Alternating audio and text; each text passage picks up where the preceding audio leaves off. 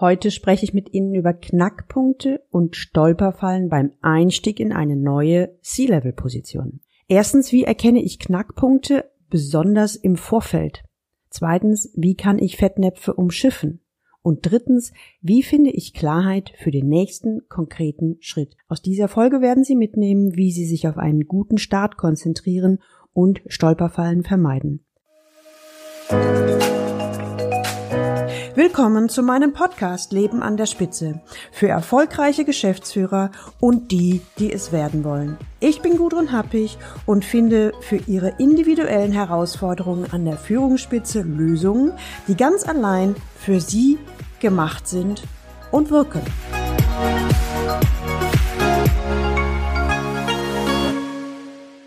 So, so langsam hole ich auf, was ich am Anfang verpasst habe. Das gibt Auftrieb. Aus meinen bisherigen Erfahrungen weiß ich, dass jedes Unternehmen anders ist und überall können Fallen und Knackpunkte lauern. Wie konzentriere ich mich also auf einen guten Start, auch wenn das nur online möglich ist? So formuliert Uwe, der neue CIO im größeren mittelständischen Unternehmen, mit klarer und ruhiger Stimme. Sie können sich noch an Uwe, den CIO, erinnern? Wir begleiten ihn ja schon eine kleine Weile. In Folge 35 ging es darum, wie es dazu kam, dass er einen Notnageljob überhaupt annehmen musste. In Folge 36 dann, wie er aus dem Notnageljob das Beste macht und in Folge 38, wie er das Online-Onboarding meisterte. Wenn Sie mehr zu den Themen hören wollen oder vielleicht die ein oder andere Folge verpasst haben, dann hören Sie doch unbedingt nochmal rein in die Folgen 35, 36 und 38. Kurzer Situation. Uwe, der neue CIO im größeren mittelständischen Unternehmen, hatte in größter Not einen neuen Job auf C-Level-Ebene angenommen. Er war sich nicht sicher, ob es das Richtige war. Wir nannten also diesen Job die Notlösung oder auch den Notnageljob. Mittlerweile wird Uwe immer souveräner, gewinnt seine ursprüngliche Führungsstärke zurück. Als C-Level weiß er, dass es wichtig ist, sehr schnell das Unternehmen mit seinen Besonderheiten kennenzulernen. Er befindet sich immer noch in den ersten Einstiegswochen und versucht alles, ich sag mal, richtig zu machen. So formuliert er, Frau Happig, ich weiß, dass es hier im Unternehmen alles online stattfindet und insbesondere am Anfang ist es echt nicht optimal, aber im Moment eben nicht zu ändern und ich finde einen immer besseren Umgang damit. Da bin ich im Vergleich zu zu vier Wochen also schon einen großen Schritt weiter. Mittlerweile kenne ich auch ein paar mehr Hintergründe. Es kommen immer mehr, hm, wie soll ich sagen, Überraschungseier ans Licht. Ja, zum Beispiel, das Unternehmen ist in einem großen Umbruch viel größer, als ich angenommen hatte. Fast alle Schlüsselspieler auf der Top-Ebene sind in diesen turbulenten Zeiten eingestellt worden. Sogar der CFO ist mit fünf Jahren Firmenzugehörigkeit schon einer der ältesten. Ich habe das Gefühl, dass der Welpenschutz nicht lange anhält. Ich vermute, dass der Druck zu liefern nicht lange auf sich warten lässt. Man spricht ja immer von den berühmten 100 Tagen. Das kann ich hier knicken. Ich werde früher liefern müssen. Meine Souveränität habe ich Gott sei Dank wiedergefunden. Meinen kühlen Kopf auch. Ideen habe ich auch genügend. Aber ich habe noch keinen Plan, wie ich das sinnvoll angehe. Und Frau Happig, Sie fragen mich ja immer, was ist mein Problem, beziehungsweise was ist für heute meine Frage. Also, meine Themen heute sind erstens, wie konzentriere ich mich auf einen guten Start? Zweitens, was sind Knackpunkte? Wo muss ich aufpassen? Wo könnten Stolperfallen oder Fettnäpfe lauern? Und drittens, wie kann ich diese Fallen umschiffen? Da ich vom CIO ja mittlerweile weiß, dass er mich als Gestalter sieht, trete ich ganz anders auf und will es auch in Zukunft tun. Doch dazu brauche ich eine gute Strategie. Ich habe Uwe zugehört und parallel überlegt, was es jetzt wohl braucht und was ein guter nächster Schritt sein könnte. Mir scheint es so, dass es stufenweise folgende Punkte braucht. Erstens Faktencheck. Sprich, was hat Uwe konkret getan und erlebt, was sind Vermutungen und Verhaltensinterpretationen? Zweitens, mehr Hintergründe zu den Unternehmensbedingungen bzw. zum Umfeld in Erfahrung bringen. Und drittens, eine konkrete Checkliste, was Uwe jetzt machen kann, um seine Position zu stärken und Fehler zu vermeiden. Als erstes bitte ich Uwe noch ein wenig konkreter zu werden, also was hat er konkret getan, mit welchem Ergebnis. Wie haben andere reagiert? Diese Analyse nutze ich, um einen konkreten Einblick in die aktuelle Situation und das Umfeld von Uwe zu bekommen. In der Regel sehen wir ein Verhalten von einer anderen Person und beginnen es zu interpretieren, doch das leitet uns schneller als geglaubt in die Irre. Auch ein komisches Bauchgefühl hilft nur, wenn ich die Umgebung oder die handelnden Personen recht gut kenne. Zu diesem Zeitpunkt sind die konkreten Fakten und konkreten Verhaltensweisen von wichtigen Personen viel hilfreicher als Gefühle und Vermutungen bzw. Interpretationen. Also starte ich los. Ich frage Uwe, was haben Sie denn konkret unternommen? Uwe überlegt einen Moment, bevor er konzentriert seinen Erfahrungsbericht startet. Also, was habe ich gemacht, noch bevor ich den ersten Tag angetreten habe? Als allererstes habe ich mir im Umfeld meines ersten Tages die Kommunikation vom CEO schicken lassen. Die hatten, ohne mit mir darüber zu sprechen, in meinem zukünftigen Bereich Umstrukturierungen vorgenommen.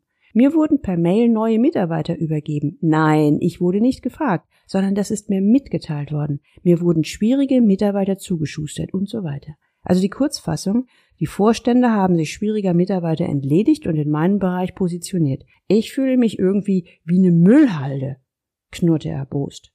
Ich bin also in eine reaktive Rolle gepresst worden, noch bevor ich dort den ersten Tag gemacht habe, zischt vor Wut, bevor er fortfährt. Da muss ich eine Form finden, wie ich damit umgehe, denn es geht ja nun mal gar nicht. Na Uwe, wie sind Sie denn bislang damit umgegangen? Sprich, wie haben Sie sich verhalten, frage ich ihn. Hm, also, erstmal habe ich geschwiegen. Ich wollte das Gespräch mit Ihnen abwarten. Ich will aber mit dem zuständigen Vorstand sprechen, noch bevor ich mit den betroffenen Mitarbeitern spreche. Da werde ich erstmal eine deutliche Ansage machen, dass man so mit mir nicht umgeht. Aber fahre ich erstmal weiter fort. Was habe ich noch gemacht? Also, was habe ich als zweites gemacht? Ich habe auch noch nach einem Organiogramm gefragt. Komisch. Das scheint es nicht zu geben. Das kann ich mir überhaupt nicht vorstellen. Hat nicht jedes Unternehmen ein Organiogramm? Naja, wie auch immer. Scheinbar ist es ein chaotischer Laden. Als drittes habe ich weiter versucht, in Erfahrung zu bringen, wer denn nun meine Mitarbeiter sind, wer die Kollegen, was es mit dem weiteren neu eingestellten C-Level auf sich hat. Sie erinnern sich, ich erzählte beim letzten Mal davon.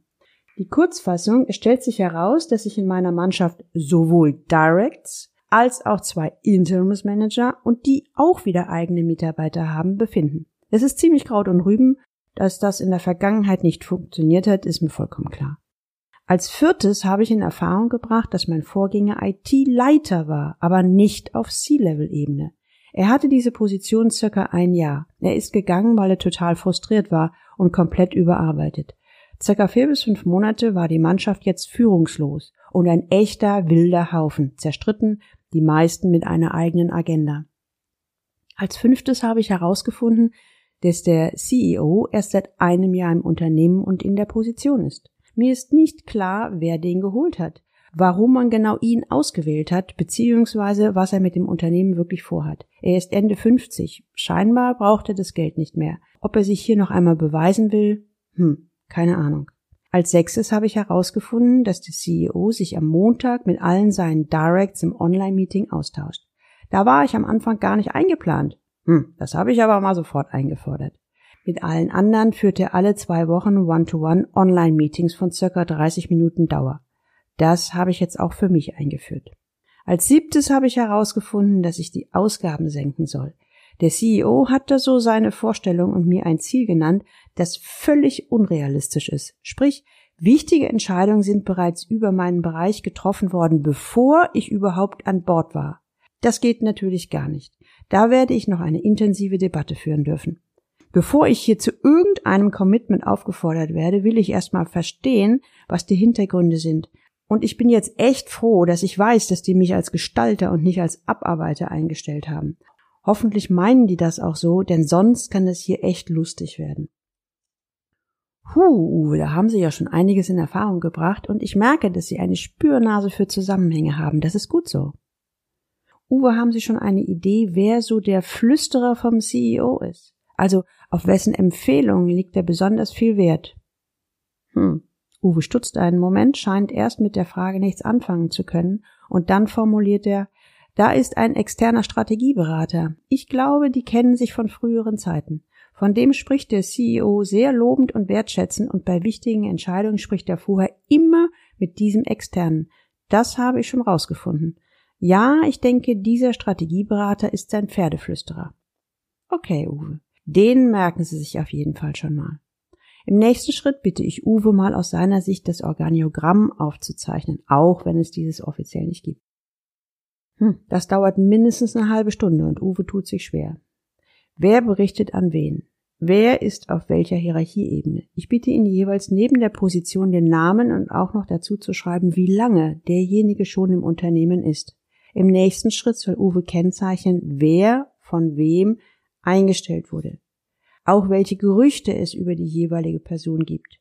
Die Vermutung, wer mit wem gut kann und wo es jetzt schon Spannungen gibt. Oh Mann, Sie stellen mir aber echt schwierige Fragen, sagt er zwischendurch. Es ist ja sowieso schon eine Herausforderung, sowas in Erfahrung zu bringen, aber das alles auch noch online, es ist echt eine Kunst. Im letzten Schritt machen wir das gleiche mit seiner eigenen Mannschaft. Mitarbeiter, Interimsmanager, Spezialisten bzw. Experten, dann ein paar Leute, die vom Vorstand ausgelagert wurden, quasi entsorgt. Und es stellt sich ebenfalls heraus, dass unter seinen Mitarbeitern auch jemand ist, der auf seinen Job scharf ist. Die ganze Arbeit dauert mehrere Stunden. Immer wieder korrigiert Uwe ein paar Informationen, zeichnet Pfeile bzw. Verbindungen ein, vergibt Herzen und Pfeile für die Beziehungsqualität. Mit Klebepunkten markiert er Stellen, wo ihm noch Informationen fehlen. Zeitgleich schreibt er sich auf, welche Informationen er noch in Erfahrung bringen muss. Am Ende frage ich Uwe, was er jetzt mit den ganzen Informationen anfängt. Erstens, hm, also erstmal habe ich festgestellt, wie schwierig es ist, Informationen in ein Schaubild zu packen. Zweitens, dieses Aufmalen hat mir allerdings extrem geholfen, klarer zu werden. Drittens, ich hätte nicht geglaubt, dass es so große Baustellen in diesem Unternehmen gibt. Viertens, mir ist jetzt schon klar, dass ich nicht nur die Rolle des Gestalters, sondern auch die Rolle des Aufräumers einnehmen muss, sonst habe ich hier wenig Erfolgschancen. Fünftens, diese Hintergrundfragen, wer wen eingestellt hat, wer wie lange schon dabei ist, hat mir die Augen geöffnet, wo mögliche Knackpunkte und Fallstricke liegen. Außerdem ist mir klar geworden, bei welchen Personen ich überwiegend ein gutes oder schlechtes Bauchgefühl habe, mir aber noch eine Menge Fakten fehlen, um die Personen besser einschätzen zu können. Siebtens, bei drei Personen ist mir jetzt schon klar geworden, dass sie sehr wahrscheinlich eine eigene Agenda fahren. Da werde ich ein besonderes Auge drauf haben und die erst einmal wieder beobachten, bevor ich stärker mit denen einsteige, um sie eventuell zu konfrontieren. Das könnte zum jetzigen Zeitpunkt eher in die Hose gehen, als dass es konstruktiv ist. Achtens ja, und ich hatte im Einstellungsprozess den Fokus auf das ganze Fachliche gelegt. Jetzt haben Sie den Blick noch einmal auf das Beziehungstechnische gelegt. Das weiß ich ja eigentlich auch von meinen vorherigen C-Level-Jobs, aber ich verliere das doch echt schnell wieder aus den Augen. Ich beschäftige mich halt lieber mit Inhalten als mit dem ganzen Strategie- und Politikkram. Aber ich erkenne immer mehr, es ist wichtig. Und was ich auch festgestellt habe, jedes Unternehmen ist anders. Jedes. Ich muss immer wieder neu meine Hausaufgaben machen. Und das, ich meine, ich bin ja jetzt schon ein paar Mal in C-Level-Positionen gewesen. Oh, da muss ich mich echt dran erinnern dass ich das immer wieder ganz nach vorne auf meine Agenda hole. Ich bitte Uwe ganz zum Schluss noch einen zusammenfassenden Satz zu formulieren und was er in den nächsten Wochen ausprobieren will. Hm. Also, in einem Satz bekomme ich das nicht hin. Es werden wohl eher drei. Erstens, ich schaue mir ganz genau die Zusammenhänge im gesamten Unternehmen an. Alles hängt miteinander zusammen. Ich werde deutlicher das Verhalten der Schlüsselspieler beobachten und von meinen eigenen Interpretationen Abstand nehmen.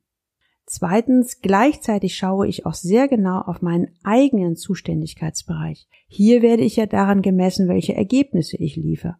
Dafür ist es wichtig, meine Mitarbeiter richtig mitzunehmen und aufzubauen. Ich vermute, ich werde hier zeitnah eine komplett andere Struktur entwickeln, damit meine Mannschaft arbeitsfähig wird. Bei der aktuellen Struktur kann ich verstehen, dass mein Vorgänger frustriert und überarbeitet war. Dann muss ich auch noch ein besonderes Augenmerk auf den einen Mitarbeiter richten, der scharf auf meinen Job ist. Der wird voraussichtlich nicht begeistert von meinem Vorhaben sein und sich sträuben, gemeinsam an einem Strang zu ziehen. Und drittens, oh, es fällt mir schwer, aber ich muss mein Ego zurücknehmen. Obwohl ich als Gestalter eingestellt wurde, werde ich hier sehr behutsam vorgehen müssen, um etwas in meine Richtung bewegen zu können. Wenn Sie das auch kennen, dass Sie in einem neuen Unternehmen starten und die Knackpunkte und Stolpersteine in Erfahrung bringen wollen, um einen guten Einstieg hinzubekommen, dann können Sie Folgendes tun, so als pragmatischen und praktischen Tipp. Erstens achten Sie auf die Zusammenhänge im Unternehmen, insbesondere auf der Beziehungsebene. Und dazu eignen sich folgende Blickrichtungen oder auch hilfreiche Fragen. Nummer eins, wer ist wie lange im Unternehmen, in welchen Positionen? Nummer zwei, wer hat wen eingestellt? Nummer drei, finden Sie heraus, was es für Gerüchte im Unternehmen gibt. Was erzählt man sich über die einzelnen Personen? Was wird gelobt? Was wird kritisiert? Viertens, wer hat welche Spitznamen? Denken Sie daran, bei jedem Gerücht und jedem Spitznamen gibt es ein Körnchen Wahrheit, Sie wissen nur nicht wo. Fünftens, wer versteht sich mit wem? Sechstens, wer beeinflusst wen? Gibt es einen Flüsterer? Siebtens, wer versteht sich mit wem so überhaupt nicht? Versuchen Sie diese Informationen in ein Schaubild oder Diagramm zu bringen. Sie werden Bauklötze staunen, was dieses Bild bzw. diese Übersicht Ihnen an Klarheit offenbart.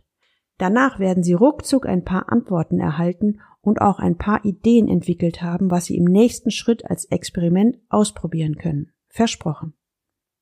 Erinnern Sie sich noch an den Anfang, als Uwe formulierte, so, so langsam hole ich auf, was ich am Anfang verpasst habe. Das gibt mir Auftrieb.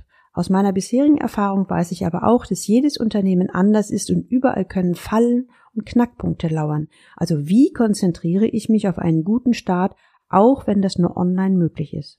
Jetzt weiß Uwe ganz genau, wie er vorgehen muss, um die Stolperfallen in Erfahrung zu bringen und erfolgreich zu umschiffen. Was ich Ihnen noch empfehlen kann. Mein E-Book Nie wieder scheitern. Die zehn größten Fehler, die verhindern, dass Sie als erfahrene Führungskraft eine moderne Unternehmenskultur etablieren und wie Sie es stattdessen besser machen. Laden Sie sich dieses kostenfreie E-Book runter unter www.galileo-institut.de slash ebook slash. Den Link finden Sie natürlich auch in den Show Notes. Und jetzt wünsche ich Ihnen viel Freude beim Leben an der Spitze. Ihre Gudrun Happig.